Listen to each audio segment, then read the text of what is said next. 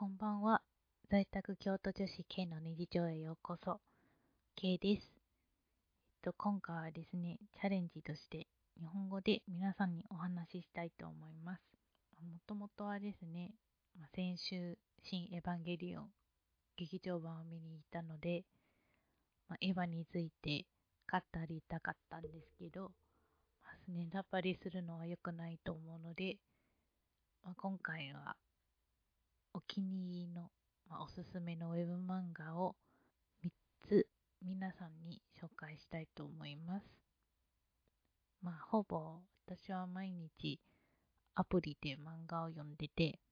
まあ、主に使っているのは LINE 漫画とピッコマ、この2つの漫画アプリです。で、その中に特に好きな漫画が、えっと、LINE 漫画で連載していますので、皆さんもぜひ読んでみてください。では、まず一つ目は、えっと、君のすべてを奪いたいという漫画ですね。まあ、話としては、えっと、すごい完璧な公爵の娘のメイディアはもともと皇太子のイアロスと婚約してたんですけどある日、えっと、伯爵の娘のプシュケイに全てを奪われたんですよ。でその復讐劇、まあ、そのプシュケイに復讐しようという話なんですけどでもあるきっかけで2人が入れ替わっちゃったんです。まあ、そっからはいろんな話が展開してて、まあ、黒幕というかそのメディアがなんで婚約者の座を奪われたのを、まあ、だんだん分かってきてでその黒幕をやっと分かった時はすごいショックだったんですよ。なんか本当に面白くて。まあ、単純にそういうなんか甘い話ではなくてすごいドキドキ緊張するシーンもあるのでぜひあの皆さんに読んでもらいたいなと思います、まあ、またこの漫画の中にもう一人の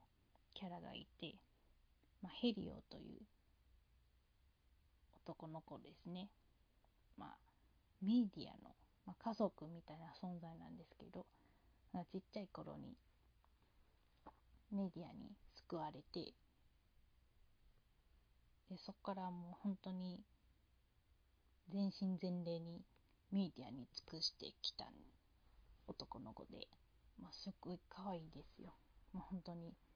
中堅みたいで、まあ、ヘリーには幸せになってほしいなっていつも読んでて思うんです。とにかくそういう復讐の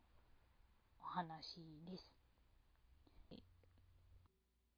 2つ目の漫画は「再婚少年を要求します」という漫画で、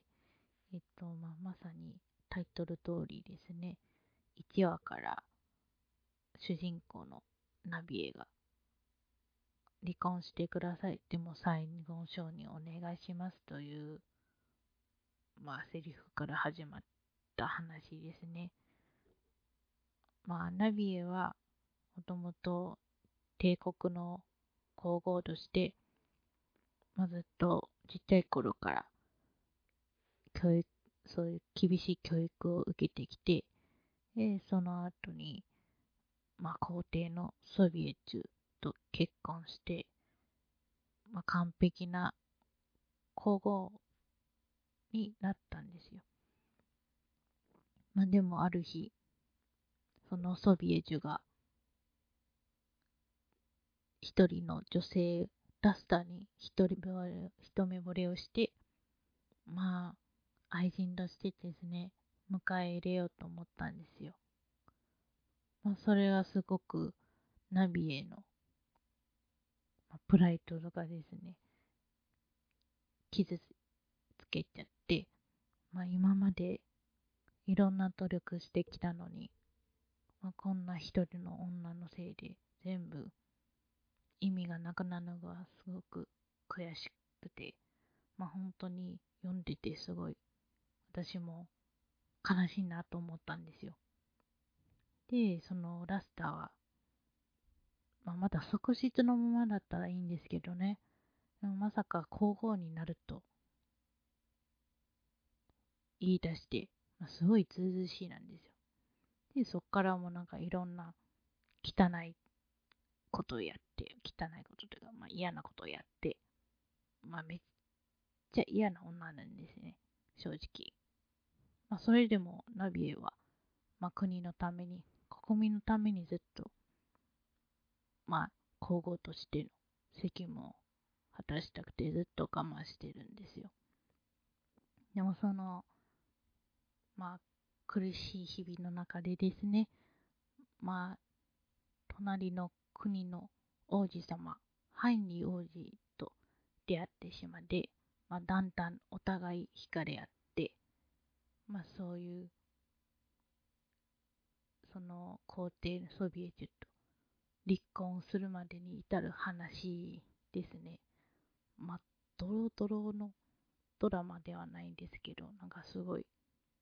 見てて面白いです。3つ目の漫画は主役の初体験。私が歌っちゃいましたというタイトルですね。と大胆なタイトルなんですけど普通の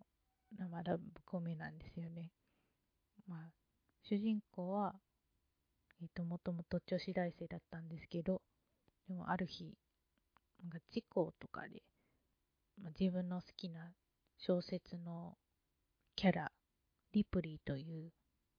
お嬢様に転生しちゃったんですよ。まあ、このままお嬢様の人生を楽しんでいくつもりだったんですけど、まあ、ある夜のパーティーで酔っ払って、まあ、やらかしてね、ゼロニスという公爵様の初体験を奪っちゃいました。まあ、こんな生態にやらかしたから、当然逃げたいですけど、でもその、ゼロニスですね、公爵様に、もう、リプリに惹かれたんですよ。まあ好きになっちゃって。で、一方は逃げたくてしょうがないんですけど、でももう一方は、絶対諦めたくない。もう絶対結婚したいと思ってて、まあ、ゼロニス、俺様のド S キャラなので、なんか、で、そのリプリーがちょっと頭が 悪いっていうか、なんかいろいろ、ちょっとドジな子なんですよ。で、この二人のやりとりを見て、すごい思わず笑ってしまうシーンが多いので、まあでも、甘いシーンもあって、キュンキュンする話もあるので、ぜひ、少女漫画が好きな方は、ぜひ読んでほしいなと思います。はい。では今日はここまでにします。えっと、次回はですね、また日本語でやるのか、それとも中国語でやるのかまた決めてないんですけど、もし何かアドバイスや質問とかがあれば、ぜひインスタの方に DM をください。また番組をもしよければぜひ登録をお願いします。ではまた次回にお会いしましょう。今回も聞いてくれてありがとうございました。では、おやすみなさい。